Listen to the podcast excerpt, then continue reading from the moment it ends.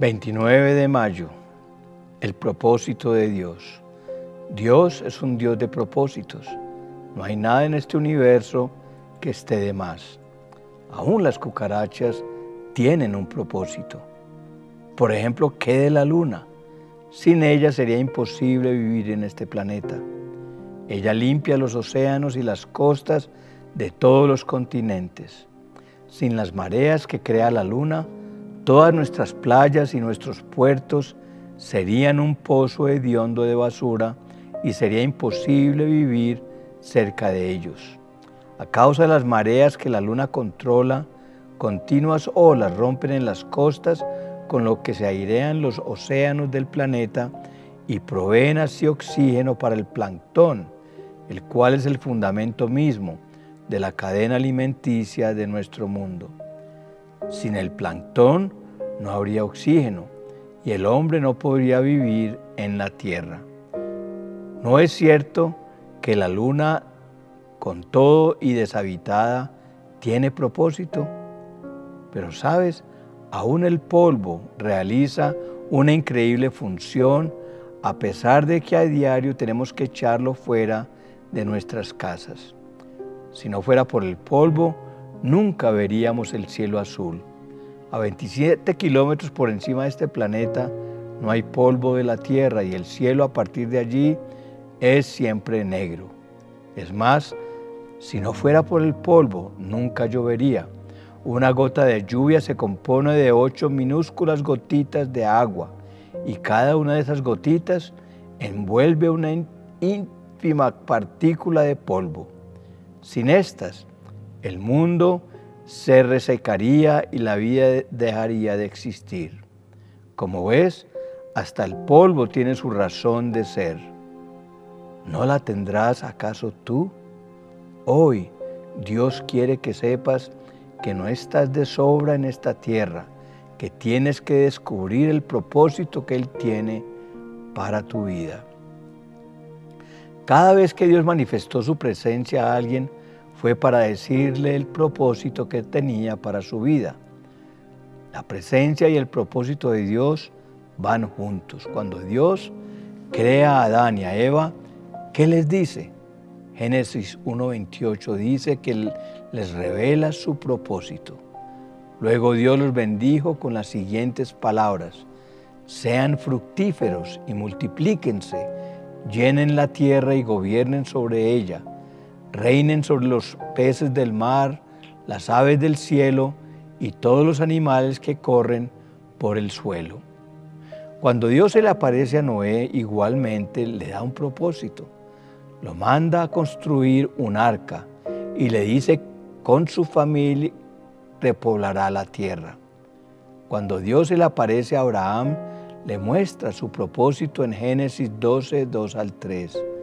Y haré de ti, Abraham, una nación grande y te bendeciré y engrandeceré tu nombre y serás bendición. Bendeciré a los que te bendijeren y a los que te maldijeren maldeciré y serán benditas en ti todas las familias de la tierra. Con Moisés ocurrió igual, apenas conoció a Dios, supo que libraría a su pueblo de Egipto. Al principio trató de hacerlo en su tiempo y en sus fuerzas y mató a un egipcio, por lo que tuvo que huir al desierto. Pero de allí Dios lo sacó para que esta vez ambos llevaran a cabo la tarea juntos. Y así Moisés pudo cumplir su propósito y librar a Israel de la esclavitud de Egipto y llevarlo hasta la tierra prometida. Con Josué en el capítulo 1 al 6 dice, esfuérzate y sé valiente porque tú repartirás a este pueblo por heredad la tierra de la cual juré a sus padres que les daría a ellos. Dios tiene tantos propósitos con nosotros como personas hay en la tierra. No digas, ah, pero eso era para Abraham, eso era para David. Yo no soy ninguno de ellos. ¿Sabes que nuestro Dios no hace acepción de personas? Tiene un propósito para todo ser humano. Y yo creo que no debemos de compararnos con los demás, ni pensar que un propósito es más grande que otro. Lo único grande es que lo cumplamos fielmente. Además, Dios no nos quiere a todos sirviendo dentro de la iglesia de tiempo completo. Dios no quiere que todos seamos maestros, ni que todos seamos pastores o profetas o apóstoles. Hay maravillosos propósitos en los que llamamos el trabajo secular. Puede que el propósito de Dios para tu vida sea el que seas mamá. Es realmente un honor que se nos confíe el cuidar y formar a la última generación. El papel de la mamá de Moisés fue decisivo en la historia de Israel.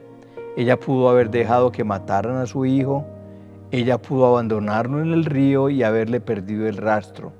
Sin embargo, a pesar de haberlo entregado a la hija de Faraón, se ingenió para que para ser su nodriza y así le enseñó sobre el Dios de Israel.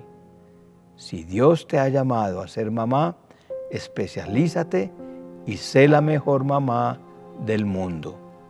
La reina Esther también es un ejemplo de alguien que desde el mundo secular cumplió el propósito de Dios para su vida. La reina Basti se había revelado y su esposo, el rey Azuero, la desechó y se propuso hacer un concurso de belleza para reemplazarla. Mardoqueo, tutor y tío de Esther, guiado por Dios, la presentó al concurso y Esther ganó. Lo malo es que una vez dentro de la fastuosidad de la corte, Esther perdió de vista su propósito y cuando el tío le pide que interceda por su pueblo que va a ser destruido, ella se acobarda. Es allí donde Mardoqueo de manera magistral le recuerda quién era y para qué estaba allí.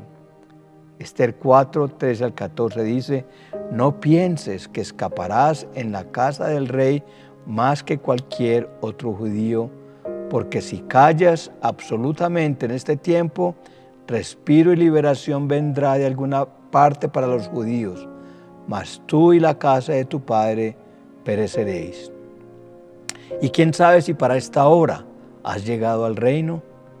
Esther obedece e intercede y salva así a, todo el pueblo de Dios. No era pastora, no era maestra, no era profeta, era la persona precisa en el momento preciso, en el lugar preciso. Dios puede usarte también para bendecir a tu nación con algún cargo político.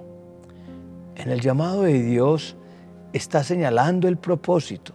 Adán tuvo llamado, Noé tuvo llamado, Abraham tuvo llamado, Nehemías tuvo llamado. Esdras, José, Jeremías, Isaías, Ezequiel, Timoteo, Pablo, etc. El llamado es muy necesario para cumplir el propósito de Dios, pues es el que nos sostiene cuando vienen las pruebas. El problema es que cuando no sabemos el propósito de Dios para nuestra vida, solemos, solemos inventarnos uno nosotros mismos. Descubre tu propósito a través de los dones que Dios te ha dado. Romanos 12, 6 al 8, de manera que teniendo diferentes dones, según la gracia que nos es dada, si el de profecía, úsese conforme a la medida de fe, o si de servicio, en servir, o el que enseña en la enseñanza, el que exhorta en la exhortación, el que reparte con liberalidad, el que preside con solicitud, el que hace misericordia con alegría. Y Efesios, Efesios 4, 11 al 13, y él mismo constituyó a unos apóstoles, a otros profetas, a otros evangelistas, a otros pastores y maestros. Estos son los cinco dones ministeriales y cada uno también opera con determinados dones del Espíritu. En 1 Corintios 2, 12, 1 al 11, se nos dice cuáles son. Palabra de sabiduría, palabra de ciencia, fe, dones de sanidad, el hacer milagros, profecía, discernimiento de espíritus, diversos géneros de lenguas, interpretación de lenguas. Esos dones también tienen que ver con nuestro llamado. Los profetas, por ejemplo, fluyen en palabra de conocimiento, en palabra de sabiduría. Los pastores y maestros tienen el don de la enseñanza y de exhortación. A los evangelistas fluyen en los dones de poder como fe, el hacer milagros y sanidades. La persona que descubre su propósito y lo cumple, trae gloria a Dios. Averigua tu propósito, descubre tu talento y desarrollalo al máximo para gloria de Dios. A todos Dios nos ha dado propósito. Es cuestión de orar, buscar a Dios y estar atento a lo que nos muestre. Puede que lo haga a través de nuestros pastores o líderes. Todos somos buenos para algo.